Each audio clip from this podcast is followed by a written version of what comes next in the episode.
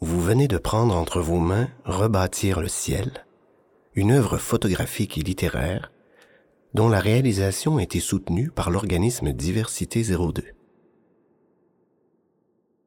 Cette œuvre souhaite faire entendre des réalités de personnes issues de la diversité sexuelle et de la pluralité des genres, habitant ou nés en région, principalement le Saguenay-Lac-Saint-Jean. L'œuvre est le résultat d'une démarche de création de plus de deux ans, entreprise par Simon Aymon à la photographie et Michel Lemelin au texte. Pour vous accompagner dans sa lecture et vous permettre de vous l'approprier, les deux artistes ont cru bon réaliser ces compléments sonores en guise de médiation.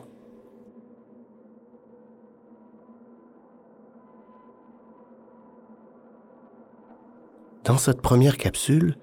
nous souhaitons vous introduire à quelques termes et réflexions qui ont été forgés par des personnes issues de la communauté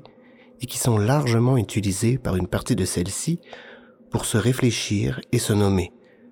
La seconde capsule parlera de l'œuvre dans ses aspects matériels, des concepts et des idées qui sont véhiculées dans Rebâtir le ciel. Dans les capsules 3 et 4, les deux artistes parlent de leur travail et, pour clore le tout, la cinquième capsule vous aidera, nous l'espérons, à rebâtir votre vision de cette communauté, à réaliser que vous faites vous aussi partie du spectre du désir et du genre, à faire de vous une personne davantage informée, capable de trouver des outils et adopter des comportements de soutien et de défense des personnes issues de la communauté LGBTQIA2S+. Comme il s'agit d'une série de très courtes présentations, il va de soi que ce que vous allez entendre est malheureusement incomplet. La diversité sexuelle et la pluralité de genre sont des sujets relativement spécialisés, vastes et passionnants, où s'expriment des points de vue multiples, qui font que rien n'est définitif et que tout peut s'éclairer par un nouveau point de vue. Aussi, pour ces capsules, il est possible que nous devions avoir recours à des raccourcis qui ne rendent pas justice à cette richesse. Nous nous excusons d'emblée si, par inadvertance, notre approche réductrice produisait de l'exclusion. Et avant de commencer, à la lecture de l'œuvre comme à l'écoute de ces capsules, devant un terme nouveau, une réalité qui vous était jusqu'alors inconnue, nous ne pouvons que vous recommander de prendre d'assaut Internet pour y trouver davantage d'informations poursuivre votre réflexion.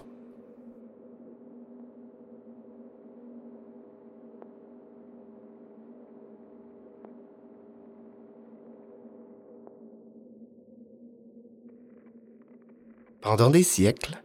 voire des millénaires, les personnes humaines ont été socialisées selon l'un des deux sexes circonscrits et assignés en fonction des organes génitaux reconnaissables à la naissance. Selon qu'elles étaient identifiables biologiquement dès le premier cri comme mâle ou comme femelle, car il n'y avait pas à ces époques d'autres sexes avérés, les personnes nouvellement nées étaient toutes élevées, éduquées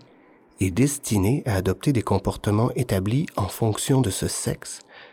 afin qu'elles jouent des rôles précis dans leur communauté, comme par exemple être responsable des tâches domestiques lorsqu'assignées femme à la naissance,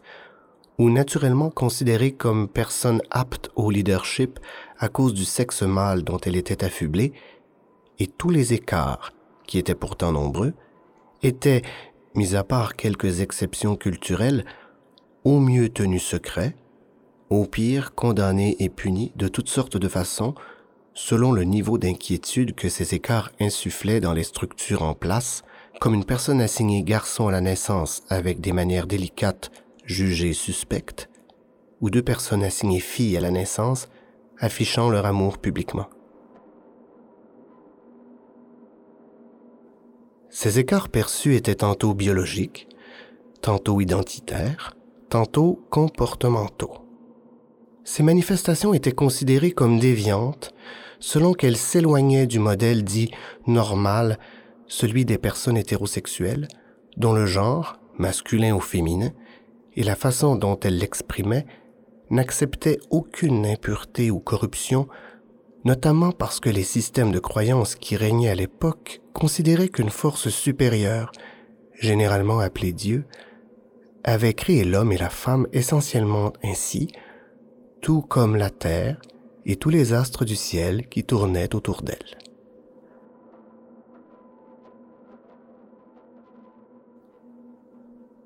Mais de la même façon que l'humanité a fini par réaliser que la Terre n'est aucunement le centre de l'univers, elle se rend de plus en plus compte que sa vision du sexe biologique, homme ou femme, du genre, masculin ou féminin, et de l'expression de ce genre est puissamment réductrice et que ces trois aspects de la personne, le sexe, le genre et l'expression du genre, ne devrait pas être réduit à satisfaire des exigences binaires abstraites et erronées, mais réfléchi comme un large spectre, pareil à l'arc-en-ciel, où chaque expérience de ces aspects est respectée. Tant et aussi longtemps que nous continuerons à protéger le modèle binaire en violentant les personnes qui ne s'y inscrivent pas, il nous sera difficile de relever les défis qui guettent notre humanité.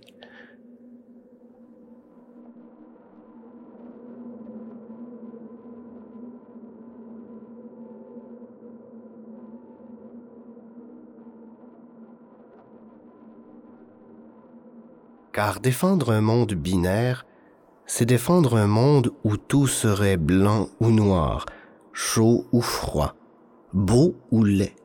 bien ou mal, et qui condamnerait toutes les personnes qui apporteraient des nuances ou se proclameraient comme étant métissées ou hybrides. Heureusement, la démonstration de la complexité du monde n'est plus à faire. Entre le noir et le blanc, il y a le spectre de toutes les couleurs visibles et invisibles. Entre le solide et au-delà du liquide, il existe une multitude d'états. Pourtant, lorsqu'il est question de définir une couleur, un vêtement, une façon d'être ou de ressentir, non seulement nous nous en tenons à ce rapport binaire, le rose c'est pour les filles, les garçons ne pleurent pas, mais nous allons même jusqu'à réprimer toute expression contraire, comme si elles étaient problématiques, voire menaçantes. Et ce faisant, nous brimons de larges pans de la personnalité des enfants, leur refusant d'explorer le spectre du genre et du désir, appauvrissant le monde de points de vue et de prise de parole devenus nécessaires pour nous sauver.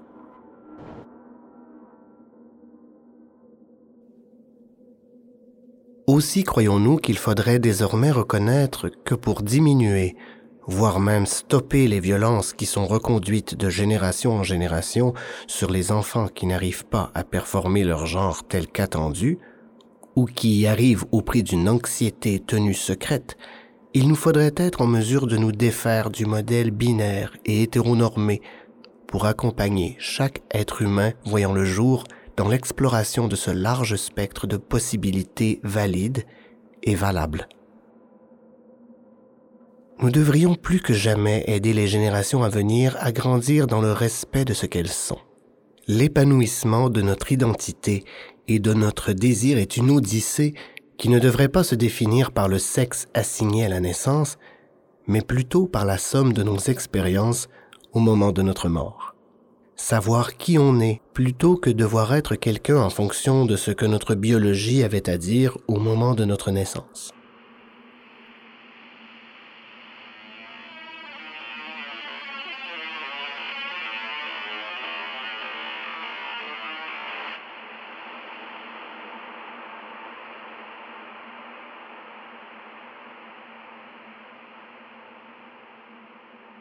Vous venez d'entendre Rebâtir le ciel, médiation électronique, capsule 1, des notions pour la conversation. Voix, Christian Ouellet, texte, Michel Lemelin, prise de son, Thierry Lambert de Canopée Média. Son, montage et réalisation, Jean-François Bourbeau. Visuel, Critérium. Une production d'Hyperfluide. Rebâtir le ciel est une œuvre co-créée par Simon Aymon et Michel Lemelin avec le soutien de l'organisme Diversité 02.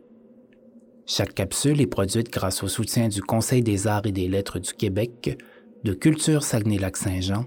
de la MRC Lac-Saint-Jean-Est et de la ville d'Alma.